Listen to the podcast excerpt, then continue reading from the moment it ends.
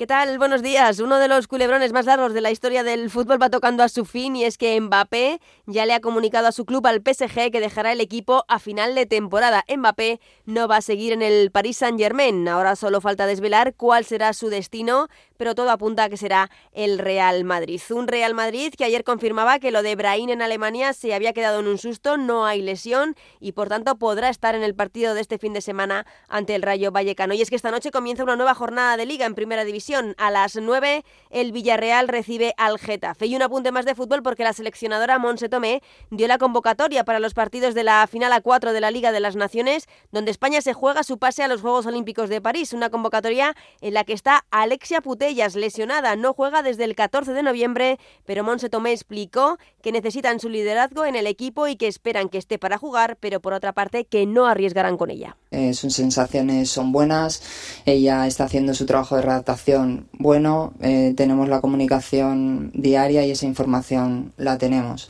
A partir del lunes vamos a seguir con ese proceso, con los, con los profesionales eh, que pueden atender a eso y yo desde mi punto de vista como entrenadora sigo pensando y sintiendo que es una jugadora importante para estar aquí. Además, fin de semana de Copa de Básquet en Málaga. Ya conocemos eh, las dos primeros semifinalistas, Valencia Básquet que se impuso en la prórroga Gran Canaria y el Real Madrid que ganó un durísimo partido a UCAN Murcia. Escuchamos a Sergio Yul. Un partido típico de Copa, ¿no? Muy eh, contra un rival muy duro, un rival que está haciendo una grandísima temporada y que lo ha demostrado hoy otra vez con ese carácter y esa lucha hasta el final, ¿no? Ah, pero bueno, al final creo que hemos sabido jugar esos instantes finales y contentos por el pase a semis. Hoy se cierran estos cuartos de final de la Copa. A las 6 derby entre Barça y Manresa. A las 9 el actual campeón y anfitrión Unicaja se mide a Lenovo Tenerife. Y por último en tenis, torneo de Buenos Aires, debut y victoria de Alcaraz en dos sets ante Carabelli.